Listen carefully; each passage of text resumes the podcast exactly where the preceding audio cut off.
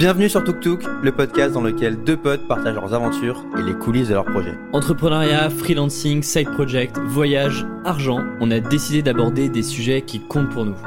Je m'appelle Valentin, je suis freelance en copywriting et le créateur de Sauce Writing. Et je m'appelle Alexis, je suis également freelance en copywriting et j'ai créé le podcast Tribu Indé pour comprendre les stratégies d'autres freelances. Avant de passer à l'épisode, si le podcast vous plaît, laissez-nous une note sur iTunes ou Apple Podcast, c'est hyper important pour nous. Et sans transition, on vous laisse avec l'épisode d'aujourd'hui. C'est parti. C'est parti, on est live. Bonjour à tous sur YouTube, on est plus de 250 000 actuellement en direct, live. Euh, non, bien sûr, on rigole. Bonjour Alexis, comment vas-tu? Salut Valentin, très bien et toi? Ça va très bien, merci. Comme tu peux le voir, je suis en forme. On est dimanche, il fait beau. Effectivement. Il fait beau, voilà. Et c'est le septième épisode de Tuk Tuk déjà. Euh, donc euh, on a démarré maintenant, allez, 2-3 mois. Euh, nous on kiffe, donc voilà, n'hésitez pas à nous le dire si vous aimez également les épisodes et surtout n'hésitez pas à nous laisser une petite note sur iTunes parce que c'est ça qui nous permet de continuer et qui nous permet de faire connaître Tuk Tuk. Et oui, ça monte, doucement, Doucement. mais ça monte. Ça monte. On aimerait que ça monte un peu plus vite. Surtout qu'on a des super retours euh, euh, individuels. Donc on vrai. aimerait bien que, que, que ces retours-là soient partagés au plus grand nombre. Donc euh, n'hésitez pas à mettre une petite note sur iTunes ou Apple Podcast. C'est ce qui aide le plus à faire connaître le podcast. C'est vrai. De quoi est-ce qu'on... Alors, pas d'anecdote aujourd'hui, Valentin. On en a une moitié de ce qui s'est passé cette nuit, mais peut-être qu'on la, on verra si on l'utilise. Est-ce qu'on en parle ou pas? Tu peux en parler, mais ouais. Il n'y a, pas de Par- Parle-en, parle-en si tu veux. Vas-y. Il n'y a, y a pas de grosse anecdote. Euh, on, on préfère prévenir tout de suite. Non, un truc hein, assez marrant qui nous est euh, arrivé, c'est euh, cette nuit, il était 3h24 exactement. Et, euh, et du coup, ma copine me réveille parce que j'entends, enfin, elle entend plutôt une, une sonnerie, une sorte d'appel. Au début, on pensait que c'était le téléphone qui sonnait à 3h30. Et en fait, c'était la, la sonnette De de, la maison. de la maison. Faut savoir qu'on est dans, du coup, on est chez ma grand-mère, donc c'est pas un quartier que, enfin, genre, je mange, je venais ici quand j'étais petit, mais c'est pas un quartier que je connais très très bien. Euh, donc du coup, euh, du coup, euh, un peu surpris, et surtout qu'il y avait personne. Euh, faut s'imaginer que bah il y a personne dans les rues, tout est désert, etc. Donc on a eu un petit coup de stress. Moi, j'ai pas l'habitude de, de vivre en, d'habiter en maison. Donc D'habiter en banlieue, c'est ça? j'ai pas dit. Mais mais, du coup, du coup, voilà, petit coup de stress. voilà, une petite anecdote. elle vaut ce C'est qu'elle, léger, hein, c'est léger. elle vaut ce qu'elle vaut. Elle est assez légère. Mais... C'est un yaourt 0%. Exactement. Donc euh, voilà, je, ça va être de vraiment de plus en plus compliqué de trouver des bonnes anecdotes. Il faut vraiment vite qu'on sorte du confinement parce que, euh, parce que là, on va commencer à en manquer. C'est vrai, c'est vrai. Et j'ai peut-être un truc sur le Vietnam, euh, mais bon, peut-être pour la prochaine. On pourrait essayer de prochaine. raconter nos rêves, un de nos rêves qui s'est passé. Un peu. Qu'on prenne des notes. Trêve de... trêve de bavardage, Alexis. Passons, passons sans plus tarder, du coup, au, au thème de l'épisode. Aujourd'hui, on va parler de Passion Economy, l'économie de la passion. Euh, on a voulu en faire un, épisode dédié parce que déjà c'est super intéressant. Il y a plein il y a plein d'avancées trop cool qui sont permises. Euh, on va prendre le temps de bien définir ça et de bien en parler. Mais, euh, mais, on a, voulu en parler parce que il y a des choses vraiment intéressantes qui se passent. Euh, il y a des créateurs qui permettent, qui, grâce à des outils, et on va en parler, euh, peuvent vivre de leur création sur Internet et gagner un salaire pour ça. Il y en a, quelques-uns. Et du coup, ça, c'est en train d'ouvrir des portes pour toute une nouvelle génération de créateurs, dont je pense qu'on fait partie. Et, c'est vraiment génial. Et en fait, on va essayer de, parler de ça et de donner un petit peu nos, avis euh, là-dessus avec, euh, avec une conclusion. En fait, c'est un sujet dont on parle souvent tous les deux. Et on s'est dit que ce serait intéressant de, prendre le temps d'en faire un podcast dédié. Parce que, en fait, c'est- une grosse tendance de fond qu'a sur Internet qui va faire que s'accélérer. Je pense que on est qu'au début de ça. Et donc, euh, donc c'est bien d'en parler. Et, euh, et vous allez voir la conclusion à laquelle on arrive. Et, c'est vrai que c'est pas un sujet simple parce que y a, tu vois, on a du mal aussi à définir ce que c'est. On va y revenir, mais euh, et c'est un truc où on en parle de plus en plus avec d'autres personnes qui sont dans notre entourage, euh, des amis proches, etc. Bah, on peut citer Benjamin Perrin de la newsletter euh, Plumes with Attitude, qui est, qui est un grand fervent de, de cette euh, tendance de la passion économie, et qui d'ailleurs du coup a lancé une newsletter payante, donc qui est vraiment dans ce dans cette comment on peut dire dans cet axe-là quoi. Ouais. Et c'est intéressant de nous d'avoir du coup cette position un peu plus de recul parce que on se considère pas vraiment dans la passion économie, même si le sujet nous intéresse. Alors comment on définit passion économie, Alexis? Déjà, même là-dessus, pas évident de le définir. Euh, En gros, l'idée, c'est de te dire, toi, en tant que personne, en tant que créateur, tu as la possibilité aujourd'hui de construire une audience petit à petit en créant du contenu, en parlant de sujets qui tiennent, qui tiennent à cœur, et de transformer euh, une passion, des choses sur lesquelles bah, tu as envie de partager, en un revenu, en un business dans lequel, en gros, bah, tu vas demander à ta communauté de payer pour avoir accès à un certain nombre de choses liées à ta passion. Ouais c'est ça. Et, c'est un, une théorie, c'est un mouvement qui s'appuie beaucoup sur les 1000 fans, les 1000 vrais fans de Kevin Kelly, qui expliquait euh, grosso modo ce que tu viens de dire, que maintenant, à, à l'échelle individuelle, donc toi, moi et ceux qui écoutent, on peut rassembler 1000 personnes autour de nous et grâce aux outils euh, Internet, eh bien, on peut faire payer ces 1000 personnes-là pour euh, des services ou des, des, choses qu'on leur fait pour elles. Et en fait, euh, Kevin Kelly explique que en fait, le gros changement, c'est que avant cette infrastructure-là, tu ne pouvais pas la construire au niveau individuel. Avant Internet. Avant Internet. Hmm. Tu étais obligé d'avoir, bah, tu vois, tu étais obligé de construire une grosse boîte pour gérer le paiement, pour livrer chez les gens, pour produire tes trucs. Maintenant, avec Internet, non seulement tu peux créer des produits numériques, des, des, des infoproduits, euh, des vidéos, ce genre de choses. Mais surtout, tu, peux, tu, tu as une relation directe avec les gens, tu leur parles et tu peux construire cette relation avec eux pour aller quelques dizaines, quelques centaines d'euros par mois, pour très peu cher. Et toi, ça te coûte pratiquement rien. donc ça, c'est ça le grand shift. Et donc, il y a plein de créateurs qui se sont lancés et qui, grâce aux liens qu'ils ont avec cette audience, eh bien, ils peuvent en vivre. Et Kevin Kelly explique notamment que, en fait, si tu as 1000 personnes qui te donnent 50 euros par an, en fait, bah, tu as un salaire. Et vu comme ça, effectivement, c'est hyper intéressant. Ça, ça te donne beaucoup plus de pouvoir, toi, à ton niveau. Et d'un coup, tu peux te dire, en fait, moi, j'ai pas besoin d'être une grande star pour vivre de mon art ou de ma création. Il faut juste que j'intéresse suffisamment 1000 personnes pour que ça prête à me donner 50 euros par, par an, ce qui est totalement réalisable et possible. Et au-delà de ça, en fait, ça, ça, pose plein de questions un peu plus euh, méta sur, bah, en gros, c'est quoi le futur du travail? Parce que à l'époque où avant, en fait, pour gagner de l'argent, bah, tu avais une relation de dépendance plus ou moins forte avec une entreprise.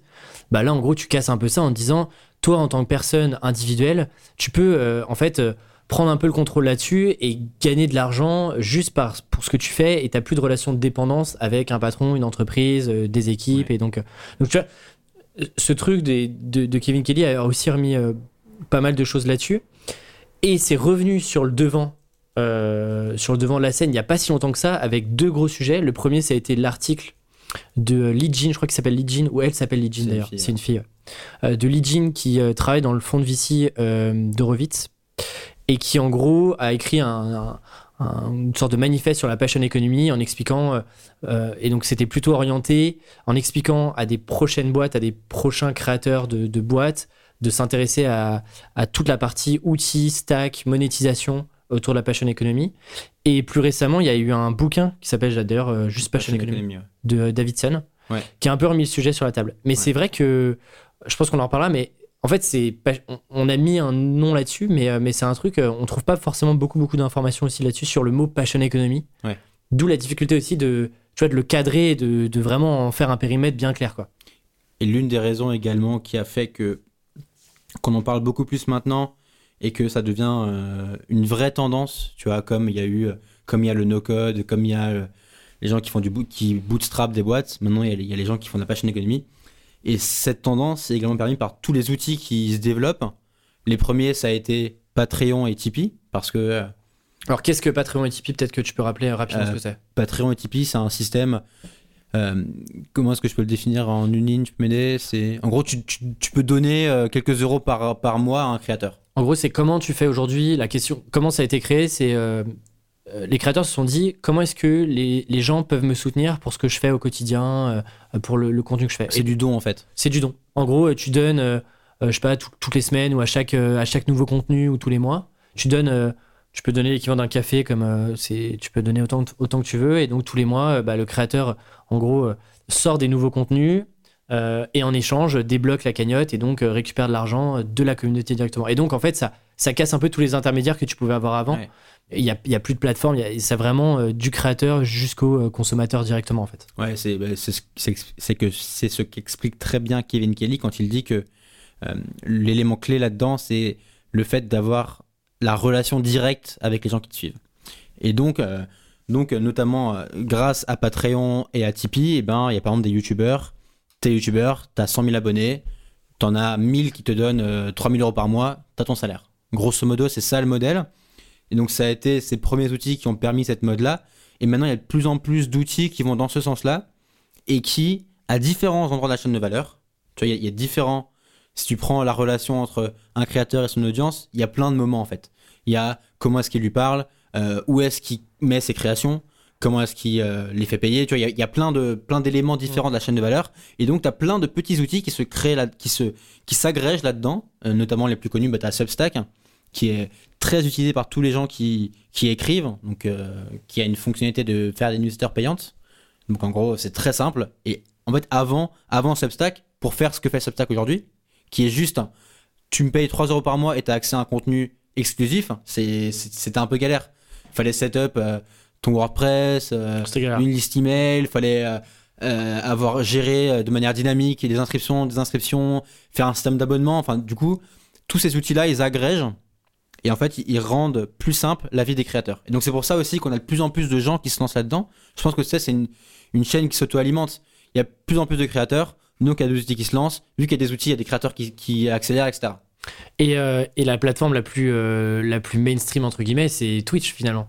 Twitch également, ouais. En fait, euh, on, le voit avec le.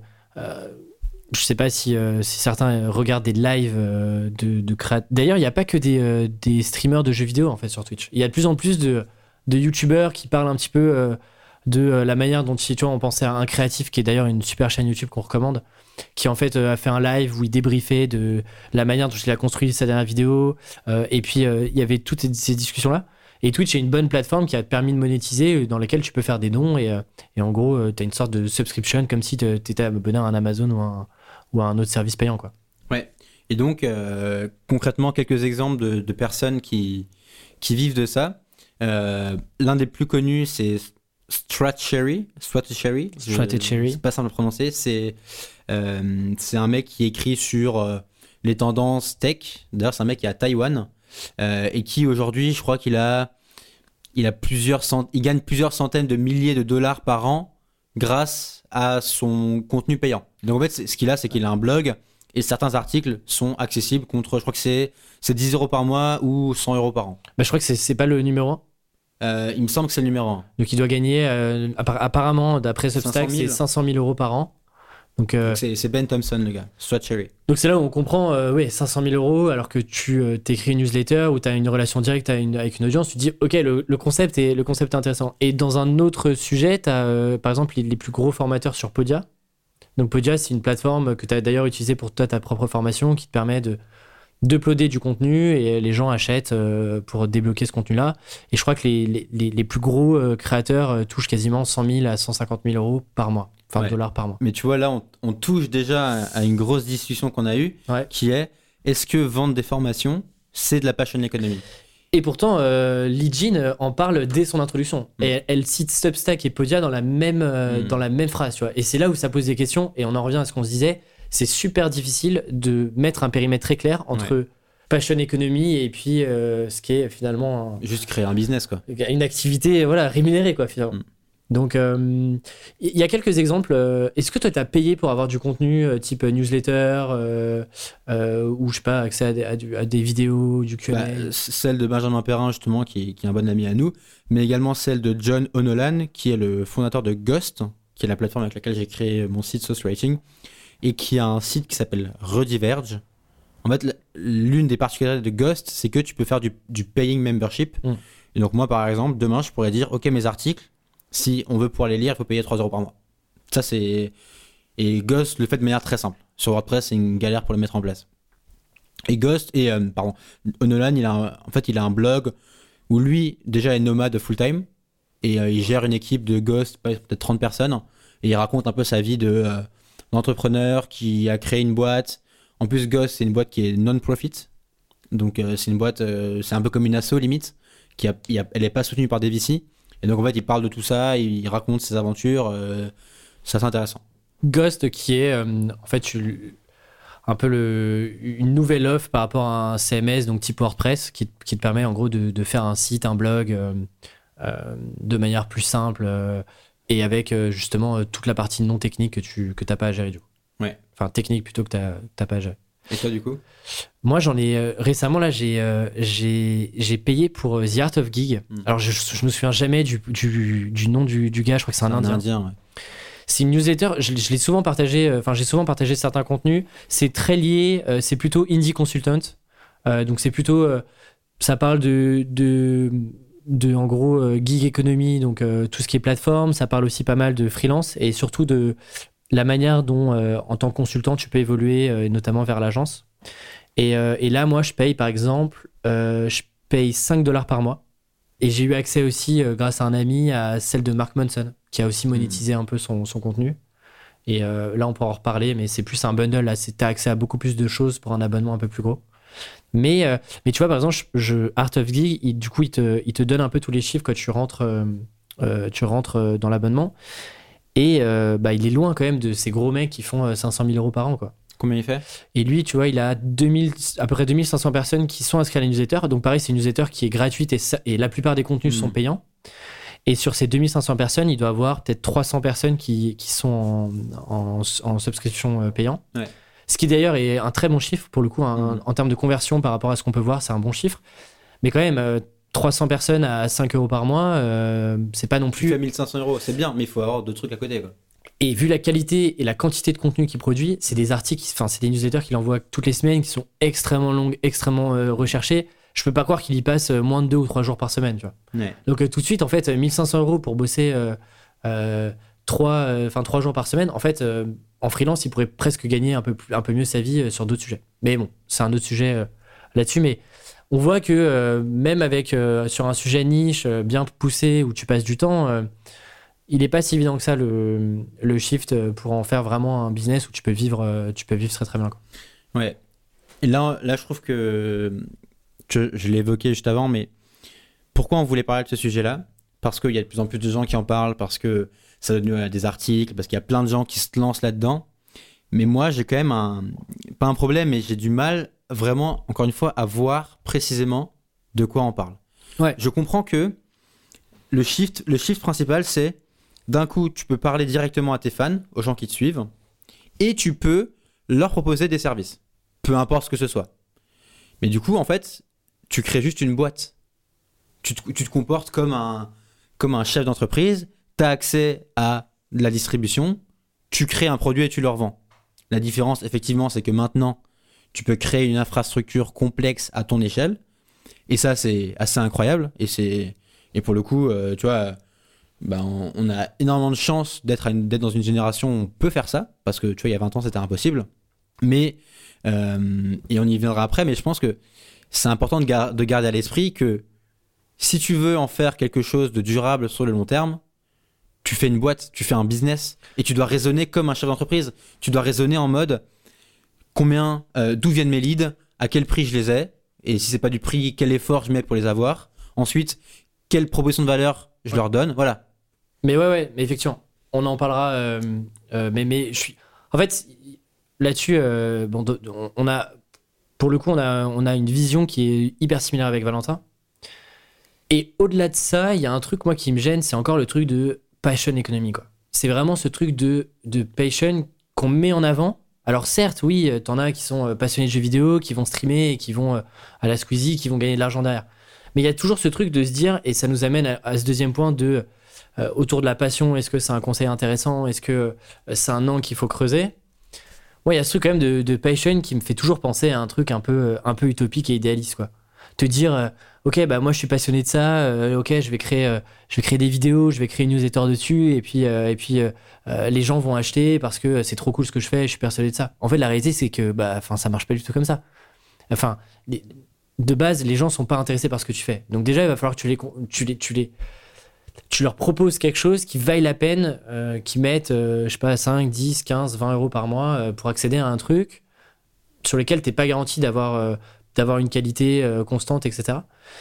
Et il y a un truc, c'est que tu le dis, tu vois, il y a plein d'outils aujourd'hui qui te permettent justement de, de, mettre en place des systèmes d'abonnement, etc. Mais ces outils-là euh, démocratisent l'accès aussi à, euh, à, bah, un, de nouveaux canaux de distribution. Ce qui fait que du coup, tu as de plus en plus de personnes qui s'intéressent à ça. Et donc, intrinsèquement, tu as aussi beaucoup plus de contenu gratuit qui est disponible sur les mêmes sujets. Et du coup, je trouve que c'est presque plus compliqué maintenant qu'avant de te dire, OK, maintenant mon produit va être payant. Et pourquoi est-ce que, par exemple, je sais pas, j'irai euh, voir un créateur qui va me faire euh, euh, une question-réponse auquel je vais payer 5 euros, alors qu'en fait, je peux avoir peut-être le même genre de contenu gratuitement sur YouTube, tu vois. Et donc, ça, je trouve que c'est presque plus compliqué aujourd'hui de sortir du lot par rapport à tout ce que tu as de gratuit et, te dire, OK, c'est quoi vraiment l'élément tellement différenciant et tellement. tellement précis et un peu confidentiel que je vais avoir et du contenu que je vais pas retrouver ailleurs, tu vois. Ouais.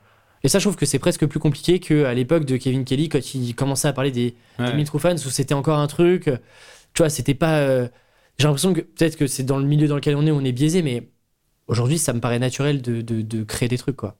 Ouais, et, et, tu, mentionnes, tu mentionnes quelque chose d'important, c'est que, effectivement, la passion économie, aujourd'hui, elle tourne beaucoup autour de l'accès à du contenu payant et du contenu premium.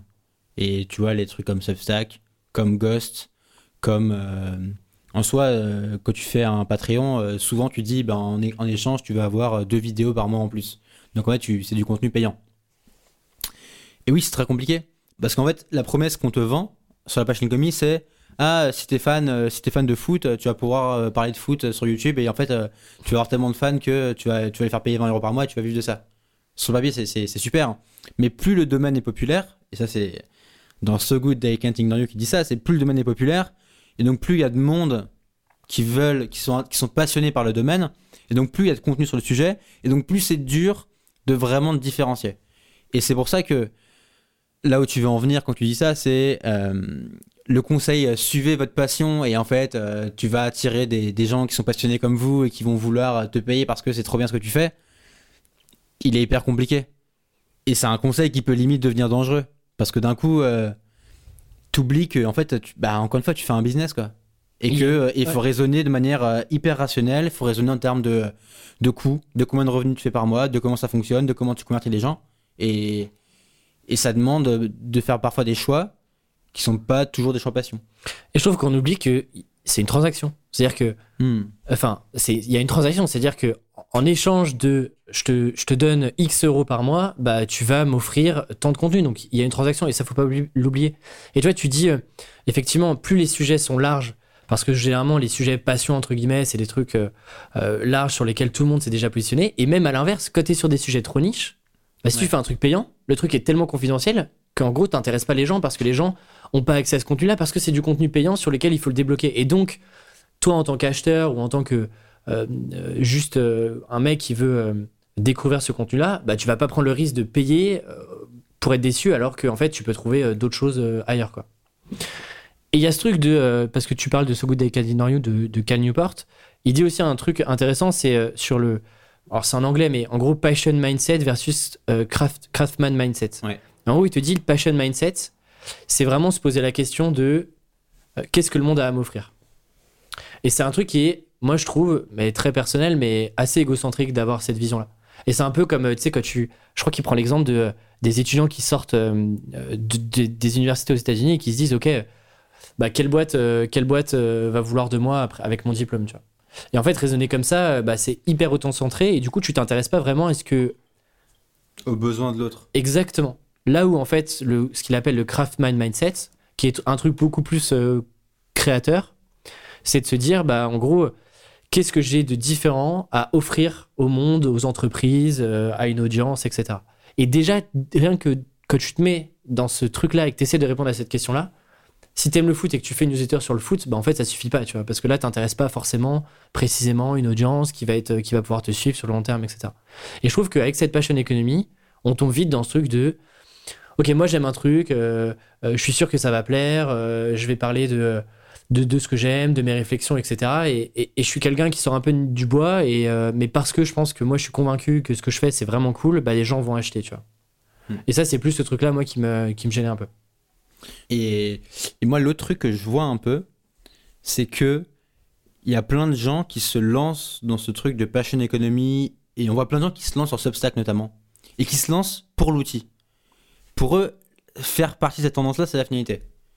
Alors que l'affinité, ça devrait plutôt être si je veux en faire un truc sérieux, comment est-ce que je fais une étude objective de ce que je veux faire, de mes ressources, de mes forces, de mon business model, et comment je choisis mes outils en fonction de ça. Et on a beaucoup l'inverse, je trouve. On a beaucoup le côté ah Substack c'est trop cool, donc je fais un truc sur Substack et on verra comment est-ce que ça peut euh, fitter dans mon business model. C'est pas la bonne approche à avoir, je trouve.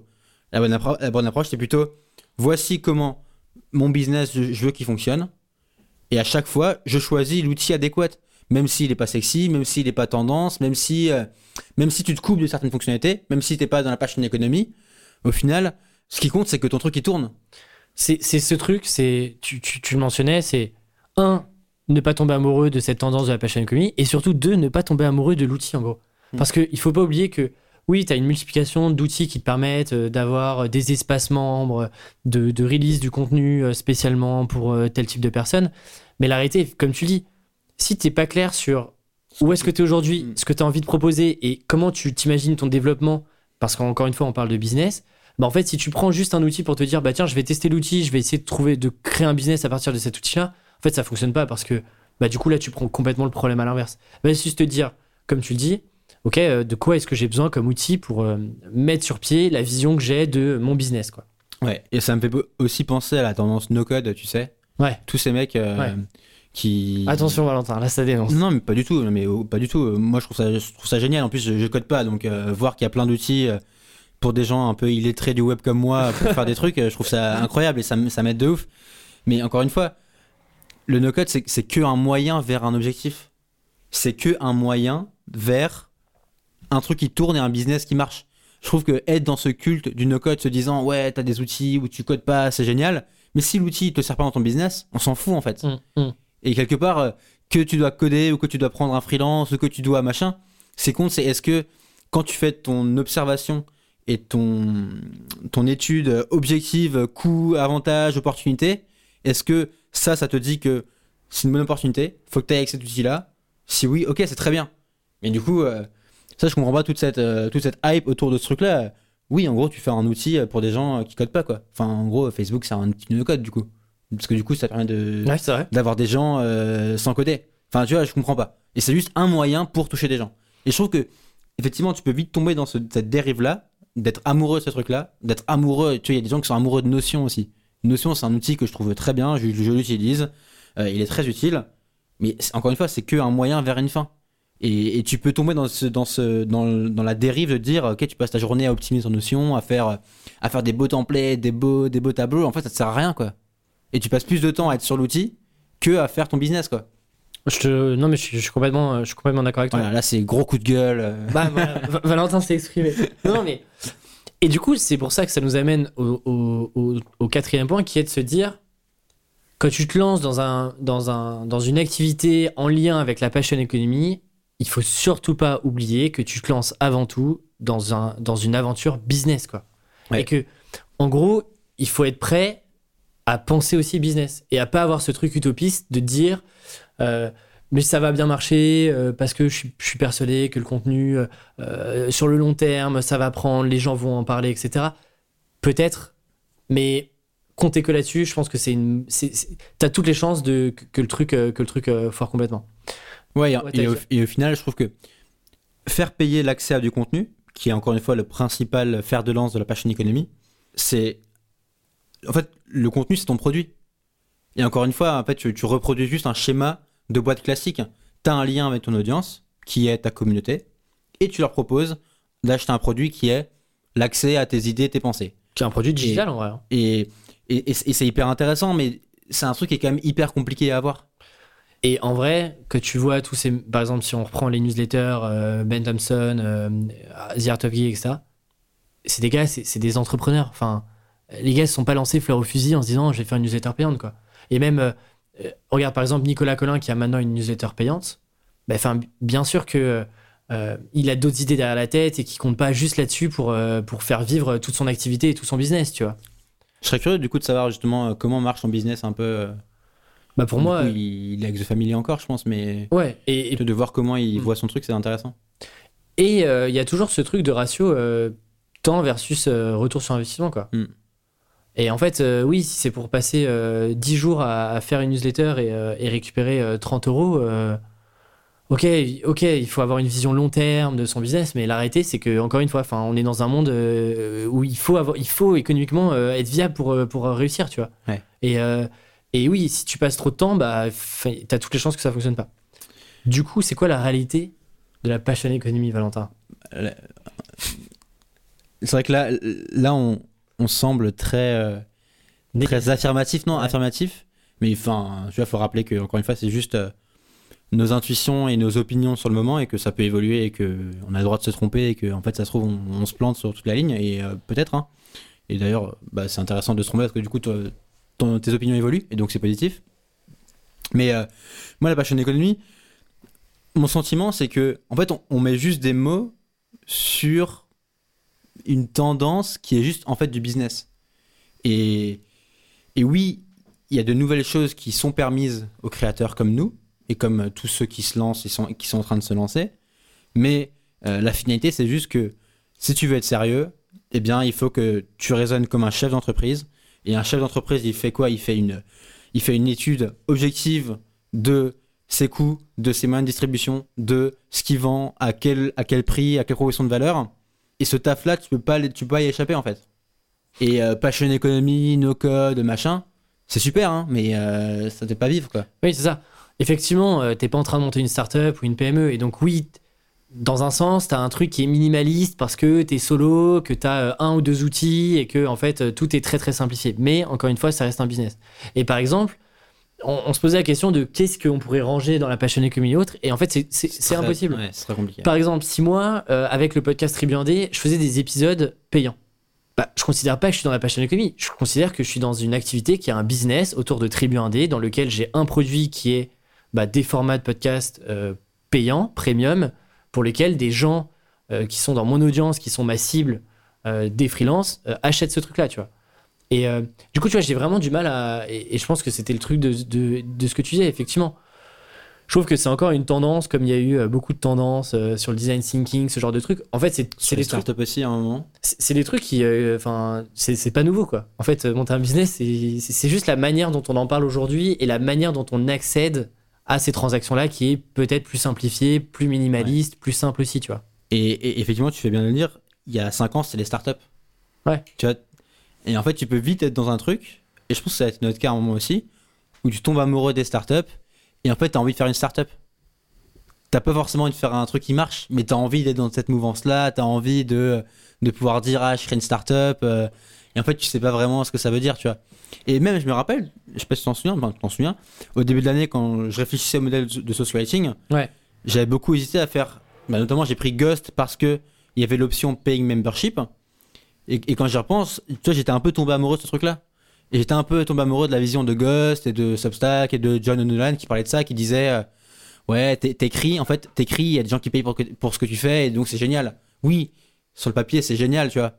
Mais si tu fais une étude objective et si tu réfléchis profondément en, en- entre guillemets en entrepreneur, sans prendre le, enfin sans être euh, arrogant ou, prétentieux, mais juste en fait c'était pas du tout le bon modèle pour moi parce que j'ai pas accès à des dizaines de milliers de personnes parce que le taux de conversion c'est peut-être 2 ou 3% de gens qui achètent ton contenu payant euh, et parce que euh, parce que si je voulais vivre de ce modèle-là, ça me prend je sais pas 20 ans quoi, 10 ans. Du coup, moi je me dis, il faut avoir, euh, mais c'est peut-être, c'est peut-être mon côté un peu, un peu froid euh, par rapport à la manière dont tu vois une activité, mais je pense qu'il faut être, c'est assez froid comme, comme méthodologie. C'est, bah, en gros, c'est quoi ta profession de valeur? Qu'est-ce que tu as de différenciant par rapport à ce qui existe aujourd'hui? Et surtout, comment est-ce que tu vas euh, pouvoir trouver cette audience-là, faire grossir cette audience-là et potentiellement demain réfléchir à quel genre de produit, euh, comment tu pourrais aller plus loin, comment tu pourrais pousser les choses plus loin. Et il y a un truc, je pense que la passion economy et toutes ces newsletters, ces podcasts par exemple, aux États-Unis, il y a beaucoup beaucoup de, Il y a les podcasts payants aussi. de podcasts payants ouais, et Ouais. qui marchent très très très très bien. Il y a, il y a beaucoup beaucoup, il y avait, euh, il faudrait aller voir sur, euh, sur un, un- on mettra le lien, mais Graphtreon, qui est un truc qui te permet de, de voir le nombre de personnes qui subscribent à un, un podcast payant, ce qui est énorme. Mais je pense que pour réussir à, à faire ce, ce truc de je monétise du contenu euh, pour une communauté, je pense qu'il faut déjà, un, avoir une énorme crédibilité sur ton marché et sur ce que tu as à proposer Hmm. et de Tu vois Avoir une très grosse audience. On en parlait si demain, euh, par exemple, dans le côté startup, euh, où Sam Amar euh, parlait et, met- et mettait en place une, une newsletter où il racontait un peu euh, sa vision de l'actualité, ses pensées, etc. Les Bien sûr, que ça un peu de fonctionne. The Family, ouais. Bien sûr que ça fonctionnerait parce qu'il a une légitimité, il a une crédibilité sur ces sujets-là. Et je pense que pour faire un vrai effet de levier, on le voit avec les youtubeurs, tous les youtubeurs qui ont commencé à lancer des Patreons, c'est des mecs qui avaient déjà 100 000, 200 000, 300 000 mecs. Et forcément, déjà, de base, tu convertis un petit nombre qui te permet de dégager suffisamment de revenus pour te dire, OK, j'y passe beaucoup plus de temps, je fais plus de qualité, je développe le business, etc. etc. tu vois. Ouais, et en fait, souvent, quand tu regardes également les projets qui marchent bien, et les exemples qu'on a autour de nous, tu vois, moi j'ai l'exemple de Live Mentor parce que j'ai bossé là-bas et donc je vois un peu comment ça s'est passé. Souvent, tu pars avec une idée et en fait, tu l'as fait itérer plusieurs fois avant de trouver une formule qui marche. Rarement, ton idée, tu as exactement la formule qui marche. Tu as, rarement, euh, ok, je vais utiliser ce canal d'acquisition, je, vais vendre ce produit à ce prix et ça a marché. C'est souvent, tu pars sur une thématique ou sur un angle et tu tâtonnes pour trouver une formule qui fonctionne. Tu vois, par- exemple, si, je, parle de social writing, mon angle c'est aider les gens à écrire. Au début, je m'étais dit, je fais du contenu payant pour euh, aider les gens à écrire. Et après, je me suis dit, en fait, non, c'est pas la bonne formule. J'ai réfléchi, j'ai fait des calls avec des gens euh, et je m'oriente sur des bootcamps, des formations et qui sait où est-ce que je vais m'emmener. Mais je, pense que cette logique d'itération, elle est hyper importante. Parce que tes bonnes idées, tu les trouves en chemin et c'est dur de trouver, avant même de te lancer, la formule qui va marcher et la combinaison gagnante. Et du coup, si tu es amoureux d'un truc, passion economy, Substack, tu te bloques là-dedans en fait. Et tu te laisses pas le luxe ou tu te laisses pas l'ouverture de tester des di- différentes formules. Et c'est un truc qui, est hyper dangereux parce que du coup, tu, encore une fois, tu raisonnes plus en entrepreneur, tu raisonnes plus en mec qui est pas amoureux de ce qu'il fait, mais qui est juste, qui a juste un raisonnement coût-opportunité. Où est-ce que je vais Où est-ce que je vais gagner de l'argent Où est-ce que ça va me permettre de d'avoir du cash flow pour, pour, pour vivre de mon projet Et en fait, tu raisonnes plus en mode ah, je kiffe faire ça, et c'est très bien aussi, hein. Mais je pense que c'est pas forcément la bonne approche euh, si tu veux euh, construire un truc durable là-dessus, quoi. Et d'autant plus que, en fait, là où tu t'es lancé en disant je suis libre, je suis indépendant et je fais mon truc, euh, et il y a des gens qui achètent euh, pour ce que je fais, bah en fait, tu te retrouves dans un truc de, passion qui est plus vraiment le cas parce que tous les mois, pour gagner de l'argent, il faut que tu délivres des trucs. Et donc, t'as pas le temps de tester d'autres choses. Et du coup, ton énergie, elle est focalisée à servir une audience qui a payé. Et donc, du coup, bah, par rapport à du contenu, par exemple, gratuit, il faut que tu élèves ton niveau, mais x 10. Ce qui fait que du coup, tu plus vraiment d'énergie et de temps de cerveau dispo pour te dire, OK, qu'est-ce que je pourrais tester différent? Parce que tu dois servir la toute petite audience euh, qui est prête, euh, qui a déjà payé euh, pour toi, etc. Et donc, tu te retrouves dans ce truc un peu où tu t'enfermes inconsciemment. Et j'ai l'exemple, par exemple, de Géraud, que j'avais eu sur le podcast Tribu 1D, Ouais. qui a un Patreon, qui est youtubeur et qui fait des analyses de jeux vidéo. Et il me racontait que, en fait, en ayant ce système de Patreon, et ben en fait, il se retrouvait bloqué. Parce que du coup, il avait envie de tester des nouveaux formats. Mais pour débloquer l'argent qui lui permet de vivre Hmm. euh, chaque mois, il doit faire un format bien particulier qui s'appelle des Game Anatomy. Ce qu'il fait, c'est qu'il avait envie de tester autre chose, il se retrouvait moins dans le format, et donc pendant plusieurs mois, il était dans ce truc de OK, il faut que je le fasse pour euh, débloquer cet argent-là, etc., parce que les gens ont payé, etc. Et donc en fait, t'es plus du tout dans le dans l'idéalisme qu'il y avait avec euh, la passion economy où tu vas faire un truc que tu kiffes toute la journée et donc euh, tu vas être payé pour ça, tu vois. Et donc je trouvais ça intéressant de se dire effectivement, tu te laisses moins la marge de manœuvre de tester, d'itérer, de voir ce qui marche, etc., etc. Ouais, et souvent, tu prends n'importe quel projet, euh, la version actuelle du projet, c'est le fruit de, euh, je sais pas, 5, 10 itérations, quoi. Mm. Live Mentor, euh, avant d'être ce que c'est aujourd'hui, ça a évolué, mais des dizaines de fois. Mm. Et, et, et là où je, je trouve que Alex a été fort, et peut-être que c'était pas le cas au début, serait, ça serait intéressant de lui demander, c'est. Il a jamais été attaché, il a jamais pensé avoir raison. Tu vois? En fait, c'est ça le, c'est ça le, le nœud du truc. C'est que tu penses que tu as raison et que ton intuition c'est la bonne. Et du coup, tu, tu forces pour y aller, alors qu'en fait, t'as pas raison. C'est le marché qui a raison. Et pour savoir ce que veut le marché, tu dois tester plein de trucs. Et tu dois être à l'aise avec le fait que l'intuition que tu as eue, en fait, non, c'est juste une intuition, elle n'est pas, elle est pas, elle est pas avérée Mhm. sur les conditions actuelles. Ça veut pas dire que ça ne marchera pas, ça veut pas dire que, que euh, c'est foutu à jamais, mais ça veut dire que dans les conditions actuelles de ton test, ton intuition ne se vérifie pas, donc faut très vite que tu la mettes de côté et que tu en testes une autre, jusqu'à ce que tu trouves celle-là qui fonctionne. Ouais, je trouve ça. En vrai, je trouve ça hyper intéressant d'avoir ce truc-là parce que. Parce que quand tu démarres, en fait, tu te dis, euh, je vais faire ça de cette manière.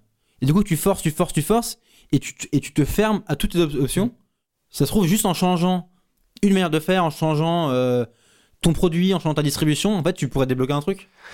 Et après, que tu discutes avec des gens qui sont euh, un peu dans ce truc-là, ils vont te dire oui, mais euh, parfois c'est bien de créer le marché et d'aller à contre-courant de ce que veut le marché, etc., etc., notamment sur les produits payants.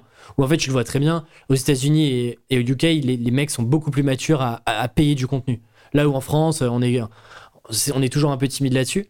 Et donc certains vont te, ré- vont te répondre oui, mais euh, parfois il faut aussi aller à contre-courant de ce que le marché veut, il faut lui proposer quelque chose de nouveau, etc.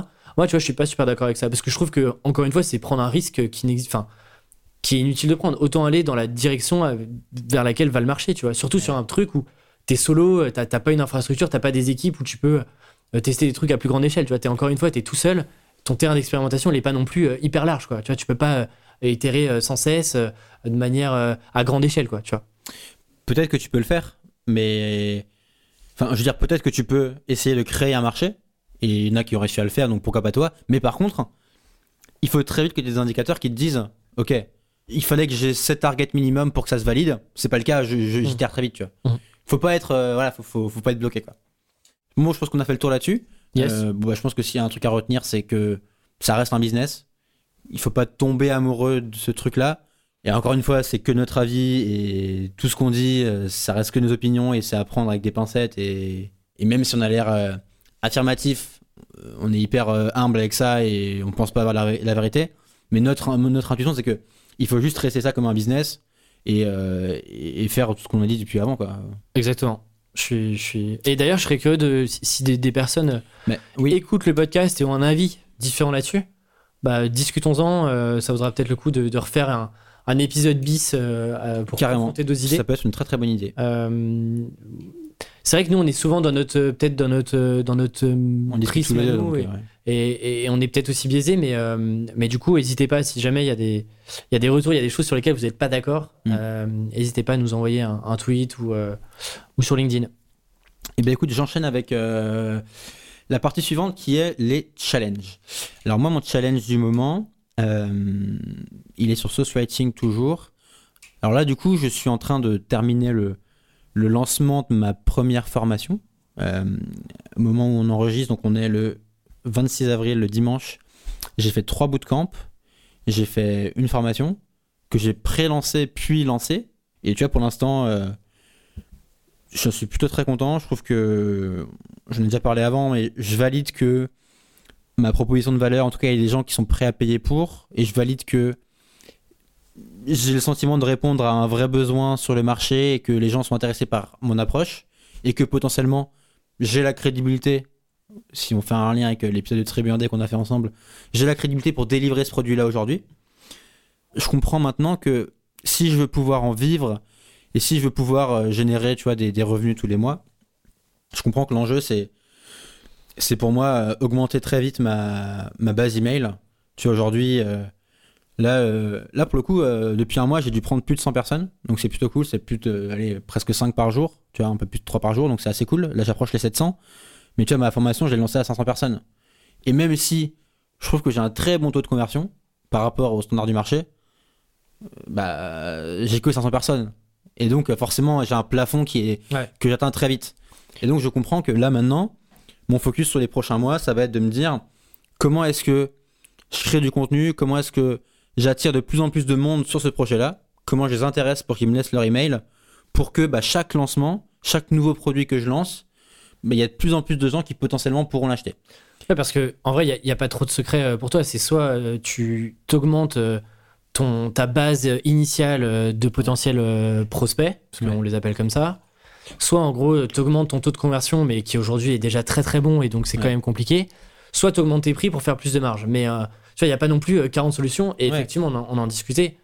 Je pense que le gros sujet aujourd'hui, c'est que tu peux te permettre d'aller chercher beaucoup plus d'acquisition et, et de développer beaucoup plus l'audience pour, euh, pour aller aussi beaucoup plus vite sur euh, tester de, de nouvelles offres et, euh, Ouais. et faire aussi encore, euh, encore mieux que ce que tu as déjà fait, qui est déjà euh, très très bien en vrai. Et, et, et c'est là où, bah, tu vois, Marketing Mania, c'est un bon exemple parce que lui, enfin, du coup, je connais pas précisément son business et les coulisses, mais j'ai le sentiment que ça a vraiment cartonné, que ça s'est vraiment développé au moment où il a craqué YouTube.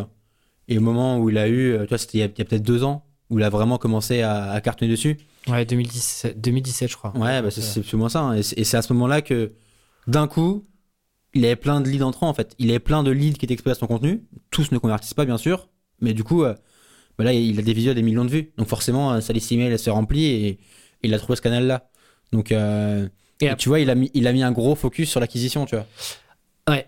Non, c'est vrai, euh, je suis- d'accord. Si, si euh, tu t'en parles, du coup, c'est intéressant de, de parler de ça. Si moi, j'avais j'avais un truc critique là-dessus, c'est que, du coup, il a, il a. hum, Oui, il augmente son audience aujourd'hui, mais il va vers de plus en plus de sujets mainstream.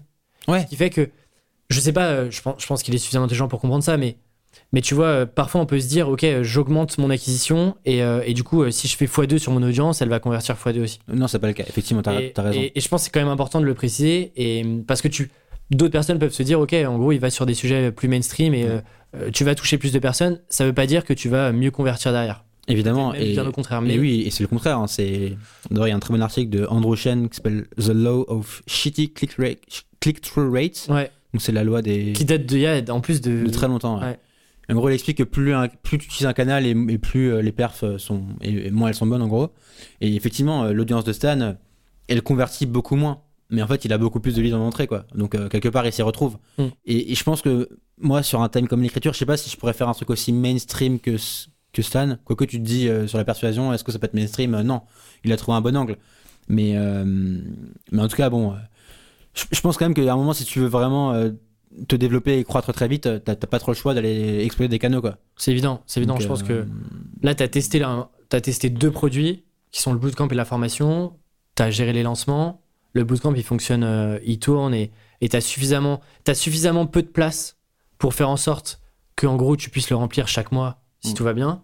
Je pense que oui, le gros enjeu aujourd'hui, c'est de te dire comment est-ce que tu fais pour développer l'audience tout en gardant une audience aussi qualitative que tu as Ouais, parce sûr. que tu as des conversions qui sont, euh, qui sont un peu euh, hors normes sur le marché. Quoi. Enfin, c'est c'est quand même assez, assez, assez là-dessus. Et ouais, du coup, tu vois, c'est le truc, c'est comment est-ce que tu développes cette audience en peut-être en abordant des sujets peut-être plus larges euh, ou qui, qui parlent à plus de monde sans tomber dans le truc euh, euh, trop Non, mainstream, quoi. C'est pas évident, ouais. T'as deux angles. T'as soit ça, soit tu élargis les thèmes que tu traites, Ouais.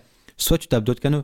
Ouais. Et pour l'instant, en termes de, can- de canaux d'acquisition, bah, j'ai pas fait grand chose, quoi.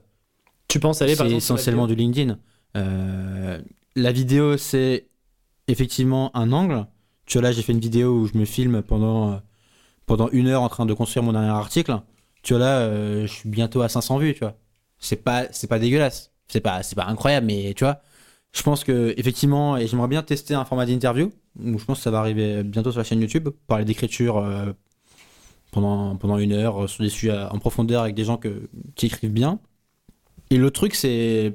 Bah, là, on parle que de gratuit, mais pourquoi pas tester du payant Des canaux payants. Là, je suis en train de, de rédiger un cours par email sur euh, l'écriture, sur en gros euh, comment écrire un bon article de blog. Donc, je donne pas mal de conseils, j'essaye de, bah, de faire une synthèse de, de mon approche. Et ensuite, euh, je, vais je diffuser ce cours-là en organique pour récupérer des adresses email. Mais tu vois, je vais tester également du Facebook Ads, ce genre de choses. Parce que si, tu veux, faire du volume, faut tester ça. Après, tu vois, faut, faut bien, faut bien mesurer les choses, il faut pas le faire n'importe comment, mais tu vois, là, c'est Ouais. ce que j'ai en tête pour les prochains, prochains mois, quoi. Ce qui sera intéressant, c'est que tu essayes de, à terme de, de voir ce qui vient de l'organique, ce qui vient du payant et voir un peu les perfs, tu vois. Ouais. Si en fait tu t'y retrouves par rapport au coût d'acquisition, euh, Mm. ce sera intéressant. Mais, euh, mais oui, je pense que tout le monde est, est plus ou moins passé par là. Euh, je pense qu'en vrai, Stan est l'exception là-dessus, où il a beaucoup euh, joué sur l'organique, sur YouTube, etc. Mais à un moment donné, si tu veux aussi grossir et toucher d'autres personnes, bah, euh, les algos des plateformes font que tu es potentiellement obligé de tester un peu de format euh, payant. Quoi. Et toi, Alexis, quel est ton challenge? Et moi, j'étais un, un mauvais élève la semaine dernière, Valentin. Tu me l'as, tu me beaucoup dit, parce qu'on est encore en confinement tous les deux. Écoute, euh, j'avais repris une- un bon rythme sur le livre, j'étais content, euh, je m'étais bien remis dedans, etc. J'avais discuté avec mon éditeur, tout se passait bien. Et, euh, et je sais pas, baisse de, je sais pas si c'est vraiment une baisse de motivation, mais euh, mais je me suis mis en tête de me lancer dans un autre projet euh, la semaine dernière, qui était, euh, j'en reparlerai sûrement, peut-être qu'on fera un truc là-dessus, mais je me, ça fait longtemps que je me posais la question de comment je fais exister, enfin coexister plutôt Tribu Indé. C'est un très bon sujet d'épisode, ça. Ouais. Pour la semaine prochaine. Pour Eh le bah suivant. tiens, comment en gros je fais exister Tribu Indé qui est aujourd'hui un podcast, qui demain euh, sera un livre et, et il y aura d'autres choses qui arriveront l'année prochaine, avec euh, Alexis Minkela, la personne Alexis Minkela et la partie freelance que je fais avec mes clients. Est-ce que tu crées une marque, quoi, en fait? Voilà, globalement, c'est ça. Et est-ce que je sors euh, la marque personnelle qui est moi avec euh, Tribu Indé et, et c'est des questions. Je me souviens à l'époque où j'avais fait la, la, la FAQ euh, en décembre et tout, c'était des questions qui revenaient. Et en vrai, c'est c'est un problème qui est insolvable et sur lequel il n'y a aucune bonne réponse. Mais du coup, moi, j'étais tiraillé là-dedans et je me suis dit, bah tiens, là, c'est le moment de sortir Tribu Indé d'Alexis Minkela. J'explique pas les raisons, on en reparlera sûrement euh, dans un Ouais. prochain épisode. Et donc, du coup, je me suis mis en tête de, de rebosser sur un nouveau site qui euh, aujourd'hui héberge le podcast, la newsletter, euh, le livre, etc. Et tous les contenus que je crée euh, écrits. Ce qui fait que, euh, bah, du coup, j'ai quand même passé un peu de temps à, à, à revoir. j'ai été aidé par Thibaut Manan euh, sur, le, sur le design, mais à revoir toute la copie des pages, Mm. refaire tous les, tous les tagages, remettre tout le contenu qu'il y avait, etc. Ce qui m'a pris quand même un petit peu de temps. Ça a été assez rapide, mais quand même, bah, c'est du temps que je passe pas sur le bouquin parce que c'est de l'énergie qui, me- qui me demande de de- d'écrire des trucs. Ce qui fait que, en vrai, c'était un, avec le recul, c'était un, un truc que je voulais faire depuis longtemps, que je n'osais pas faire, je savais pas comment le faire. Je suis très content aujourd'hui d'avoir un truc euh, ailleurs. Et d'ailleurs, je sais pas si c'est lié ou pas, mais les taux de conversion sur la newsletter Ouais. sont plus élevés aujourd'hui. Donc je sais pas pourquoi. Mais du bref, c'est un truc que je voulais faire depuis longtemps, que j'ai souvent repoussé. Et là, j'ai en vrai vraiment trouvé l'excuse pour pas me remettre sur le livre et faire ce projet-là. Ce qui est pas une bonne chose, Valentin, Mm. je l'accorde. Mais au moins, voilà, là, il y a le truc. Et, et là, j'ai plus trop d'excuses, j'ai plus trop de projets. Il n'y a, pas de rebranding de logo à venir. Donc, du coup, euh, du coup euh, c'était un peu le truc euh, ouais, sur lequel j'ai. En fait, ce livre fait quand même vachement flipper, quoi. Bah oui. C'est-à-dire que tu commences à t'y mettre, tu commences à écrire, et tu te poses des questions, et du coup tu laisses couler euh, une journée, deux journées, et en fait tu trouves un autre truc à faire, et, et du coup t'as pas trop envie de t'y remettre. Et en fait c'est tellement un projet énorme que euh, maintenant je me suis dit, j'essaie de mettre un objectif par jour. C'est-à-dire, ok, bah, ce jour-là, euh, maintenant que j'ai un plan qui est très très précis avec plein de ressources, bah, j'essaie de me dire, ok, bah, aujourd'hui tu vas choper tous les arguments pour telle sous-partie. Là tu vas écrire cette première partie. Demain, tu vas euh, la terminer, tu vas revoir euh, l'histoire euh, ou la thèse de, ce contenu-là, etc. Donc j'essaie de me mettre des, mini-objectifs plus que de me dire, ok, écris euh, 3000, euh, 3000 mots en 3 jours, ce genre de choses, même si j'essaie de le tenir aussi. Mais ouais, c'est en fait, c'est un énorme projet. Quoi. Et en fait, c'est vrai qu'on se rend pas compte. derrière, c'est un livre que tu vas lire en quelques heures, mais qui demande tellement d'efforts, de réflexion, de stress aussi, de te dire, est-ce que tu t'es pas en train de raconter n'importe quoi, etc. que du coup là il faut que je m'y remette euh, et que je profite de, de ce moment-là euh, et que je, je me coupe de distraction euh, là-dessus quoi. Parce qu'en plus, je sais pas toi, mais là je sais pas pourquoi cette semaine j'ai eu je sais pas un pic de demande de clients. Ce qui fait que du coup, j'ose pas refuser les trucs, donc j'essaie de les refuser ou de les décaler, etc. Mais alors que je, dois- alors que je me dis qu'il faut vraiment que je bosse sur les livres et que je m'accorde du Mhm. temps dessus, quoi. Bah, je, je pense que tu es dans le dans le dans ce que tu- dans ce que Steven Pressfield appellerait la résistance. C'est en plein dans ce truc-là. C'est et ce qui est ce qui est marrant, c'est que toutes les excuses sont bonnes pour pas le faire en fait. Ouais. Et oui, ton ton site, euh, fallait que tu le fasses, c'était important, c'est un bon move et tout. Mais du coup, la réalité fait que t'écris pas ton livre. Et t'en es conscient en plus, et tu le sais, et en plus je te le rappelle, mais tu le sais, mais mais c'est vicieux. D'ailleurs, est-ce que tu l'avais lu euh, La guerre de l'art? J'avais lu, euh, je, je l'ai en, je l'ai pas lu en entier. Mais écoute, Je l'avais beaucoup lu par ton livre. Ouais. Mais je pense que ça vaudrait le coup. En plus, il est, il est très très court. ça se lit vite. Hein. Et euh, Franchement, mec, euh, prends-toi une semaine, enfin, en vrai, en 2-3 jours, tu peux le torcher. hein. et lis-le. Je pense qu'il va t'aider. Moi, Ouais. il m'avait beaucoup aidé à un moment où je doutais un peu. Et... Ok. Et bah, je ferai un. Écoute, ouais, je m'engage à te faire un, un retour sur ce livre euh, pour le prochain épisode. Et, et prochain épisode, du coup, on, on va être euh, accountable avec toi et on va voir si tu as avancé sur ton livre. Ouais. On Écoute, va- je te dirai où est-ce que j'en suis, ouais. On se fait un point. Ok, dernière section, euh, les, les recos de livres. Yes. Euh, alors moi, je suis en train de lire deux livres actuellement. Alors j'ai parlé de trois livres, je vais aller très vite sur les trois livres. Je viens de finir le tome 2 des Fourmis de Bernard Werber. J'avais lu le tome 1 à l'été 2019 avant de l'interviewer pour le podcast Inspiration créative qu'on a fait avec Kylian. C'est vrai qu'on n'a jamais parlé de ce livre, mais c'est un livre qu'on a tous les deux vraiment adoré, Les Fourmis. Ouais, il il ça se lit très bien. Euh, Et donc le tome 1, il y a trois tomes. Euh, en fait, c'est les premiers livres que Bernard Werber a écrits. C'était euh, il y a- il y a 20 ans. Donc là, le tome 2, très sympa, dans la lignée du tome numéro 1. Ça se lit très bien, je recommande. C'est un bon livre à emmener à la plage. En vrai, c'est. c'est alors, je sais pas sur la plage t'étais, mais. Mais euh, c'est un livre, tu te laisses porter, t'as une histoire qui est sympa. t'as un suspense qui t'accroche jusqu'au bout, et c'est assez cool. En plus, t'apprends des trucs. Là où, Bernard, là où Werber est fort, et c'est que hum, il t'apprend des choses, c'est intéressant, et en plus, en même temps, il te, donne il te distille des petites leçons de sagesse, donc c'est intéressant. Donc, premier livre. Et d'ailleurs, euh, là-dessus, il les a écrits les trois d'affilée ou, euh, ou pas Ah ouais, je crois. Ok. C'est l'en- l'enfer de, de se mettre. Tu vois, on parle de projets, de livres, etc. Tu sais, quand t'as sorti un bouquin sur un sujet bien précis, t'as juste envie, c'est de passer à autre chose, quoi. Et lui, si tu veux, il se remet deux couches de livres Mais- avec tome 2, tome 3, quoi. Werber, euh, all- allez voir l'interview qu'on a fait, elle est sur YouTube. Ouais, elle est très Euh, très bien. avec Kylian. C'est Inspiration créative, Bernard, Ber- Bernard Werber. On est chez lui, c'était un moment qui était assez ouf. Et ce qui est dingue, c'est que, bah là, je pense que tu dois le voir, mais son premier livre, qui est Les Fourmis, il a mis 12 ans à l'écrire, et il l'a écrit plus de 100 fois. Il a écrit 100 versions différentes. De zéro, c'est-à-dire que De zéro. il écrivait, il le, il, le, mettait, il le jetait à la poubelle, littéralement, et il repartait de zéro. C'est ouf. En vrai, c'est ouf quand tu y penses. C'est. euh, hallucinant. Euh, moi qui ai écrit deux livres et toi qui as écrit ton premier, là, c'est un travail, euh, faut être, faut être maso. Faut vraiment être maso. Mais bon, il l'est, je pense. Donc euh, voilà. Donc ça, ensuite, je lis le livre de Alex Dana, du coup de Live Mentor. Du coup, j'avais suivi plus ou moins l'écriture du livre parce que je, parlais beaucoup à Alex à l'époque et, je dois dire qu'il a fait un, très bon travail de synthèse. Et je retrouve bien la pédagogie d'Alex qui est de dire tu ne peux pas dissocier un projet entrepreneurial et le traiter à part. Tu peux pas le dissocier, du mec qui le porte. Tu peux pas. euh, tu vois, moi, Valentin, si je donne des, donne des conseils sur Tribu 1D, je peux pas juste euh, parler de Tribu 1D. En fait, tout ce que tu fais, les décisions que tu prends, elles sont forcément liées à toi, à quitter, à tes peurs, machin. Et du coup, Alex, il fait un très bon travail là-dessus. Euh, tu vois, qu'on pourrait qualifier de dev perso, où, euh, où au début du livre, il passe beaucoup de temps à, à travailler sur toi, sur tes peurs, sur, euh, sur en fait, gagner la bataille avec toi-même, quoi. Qui est la bataille la numéro un et la plus importante quand tu fais un projet, et dans la vie en général. Donc, je trouve que là-dessus, il est très bon et. Il est bien découpé aussi. C'est par. euh, Ouais, Je crois que c'est 12 principes de mémoire. Ouais, c'est ça. Mais du coup, euh, je te parlais avant des- interviews que je vais faire. euh, Ouais. J'en ferai une avec Alex et, et je pense qu'on va creuser euh, le livre parce que c'est intéressant. Donc, euh, c'est ça. Et le dernier, rapidement, c'est la biographie de José Mourinho, qui est un entraîneur de foot, qui est l'un des plus connus, disons, top 3 euh, mondial actuellement. Bon, il, a, il est un peu moins bon en ce moment, mais disons que top 3. Et il a une histoire qui est assez cool, que je connaissais pas.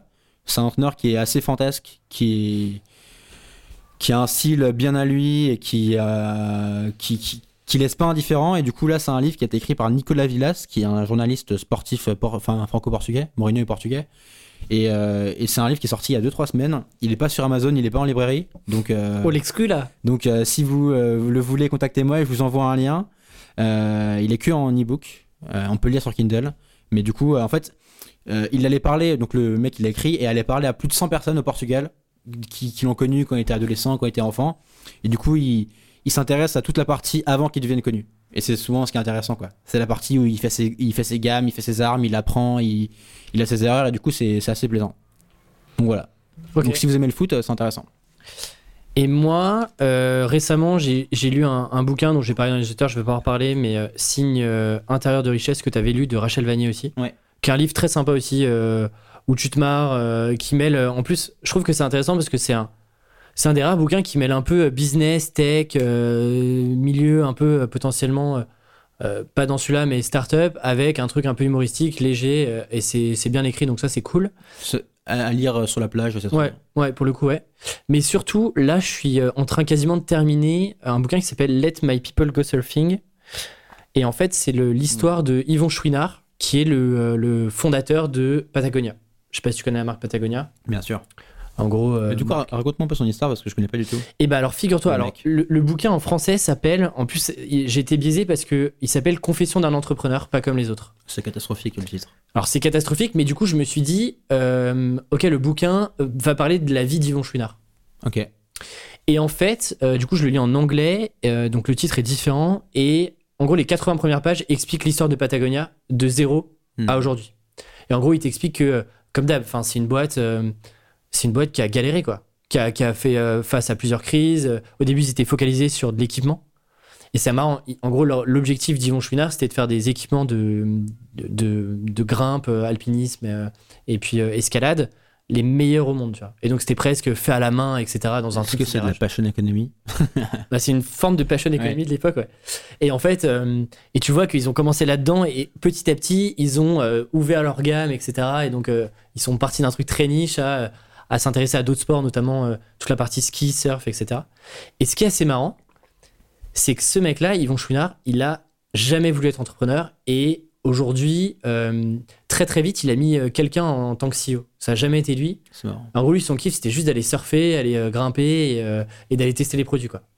Et c'est assez marrant parce que du coup, cette vision-là qu'il a, assez détachée de, son, de Patagonia et de ce qu'il a créé, bah, influe beaucoup sur tous les choix qui ont été faits, sur l'équipe qu'il a recrutée, qui sont en fait. et ce qui est assez surprenant, c'est que c'est que des potes, des potes de potes. En tout cas, au début, les 100 premières personnes, c'était des, la femme, du cousin, d'un ami, etc. Et donc, c'est assez marrant parce que Ouais, en gros, c'est une énorme famille. Ouais. Ce qui fait que au moment des crises, hyper compliqué d'aller euh, d'aller euh, licencier les personnes. Donc en fait, en gros, les 80 pages, euh, première page, t'explique un peu l'histoire de on est passé de 0 à 1 et, et voilà comment est-ce que on contribue aussi à l'environnement parce qu'ils se rendaient compte que en gros, c'était une boîte proche de la nature mais qui écologiquement parlant était pas non plus au début hyper clean.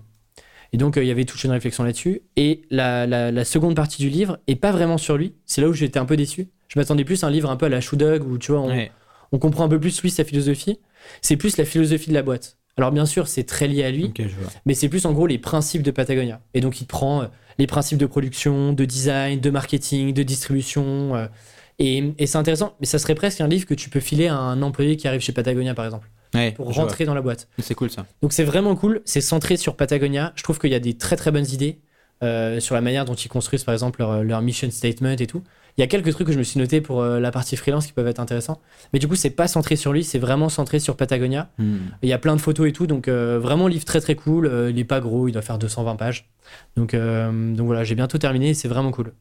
Ça fait un peu penser au- à Derek Sivers. Euh, je sais pas si t'avais lu euh, Anything You Want, son Non. bouquin. Non. Euh, qui est assez cool, qui est très court aussi, et qui est vraiment bien. Et il explique qu'en gros, euh, sa boîte, il l'a un peu créée par, par accident, quoi. Ouais. Genre jamais il voulait en faire un gros truc. Et du coup, euh, du coup au début, euh, il, il voulait, il s'est dit, ok, vas-y, je vais le faire et tout. Et en fait, ça le faisait chier. Et, et il, il a créé un truc où, où il s'est barré de la boîte. Et alors, je me souviens plus exactement, mais je crois qu'il l'a revendu et il est parti, quoi. Bah, c'est c'est- c'est- Mais il voulait peu- jamais créer un gros truc, quoi. C'est Ouais. Ouais, c'est un peu ça. Et d'ailleurs, à un moment, ils se posent la question de. En gros, ils, ils reversent, je crois, 1% de leur profit annuel à des, à pas des ONG justement, mais à des projets tenus par des mecs un peu solo qui vont euh, Mm. batailler euh, pour euh, faire péter un barrage, genre de truc, tu vois. Et en gros, il, il s'est longtemps posé la question de se dire qu'est-ce qui vaut mieux? Est-ce qu'il vaut mieux que, que je file à chaque fois 1 ou 2 millions par an Parce qu'en gros, depuis la création, ils ont filé quasiment 100 millions de dollars euh, à, des, euh, à des mecs pour, pour préserver l'environnement. Et il s'était posé la question de revendre cette boîte-là, de prendre 2-3 millions pour lui pour bien vivre, et le reste, en fait, le donner complètement. Euh, et donc, il y, a- il y a tout tu vois, ces tiraillements de se dire, il n'a pas envie de monter une énorme boîte avec plein de process, et, et il est très très critique d'ailleurs sur la mentalité américaine de monter des business. En gros, c'est bulldozer, on y va, on défonce tout. Où lui, en gros, il est plus, euh, bah, comment est-ce que tu fais pour avoir une croissance qui est saine et te mettre des paliers maximum de croissance chaque année pour pas finir en fait en, en cash burn euh, incroyable et en gros euh, te faire flinguer quoi. Et c'est pas forcément la mentalité des boîtes américaines apparemment Ouais. que je connais un peu moins. Mais du coup non, euh, franchement le bouquin est vraiment intéressant, euh, c'est c'est assez cool. Il a mis beaucoup beaucoup de temps, je crois qu'il a mis 10 ans à l'écrire. Donc euh, vraiment très cool. Ok. Mais écoute, on Un a fait dernier le- appel à l'action Appel à l'action, évidemment. Il y en a deux. Le premier, c'est de nous laisser une petite euh, review sur iTunes. hein, ça mange pas de pain, c'est c'est bon pour l'environnement. Et le, le deuxième, c'est de nous envoyer des questions ou des, des idées de thèmes euh, que vous voulez qu'on traite. On en a en stock, mais euh, c'est toujours cool quand on discute avec vous et quand, et quand on répond bah, directement à vos questions. Donc n'hésitez pas, ce sera avec plaisir. Et Alexis, je te dis à très bientôt. Salut Valentin, ciao. Salut.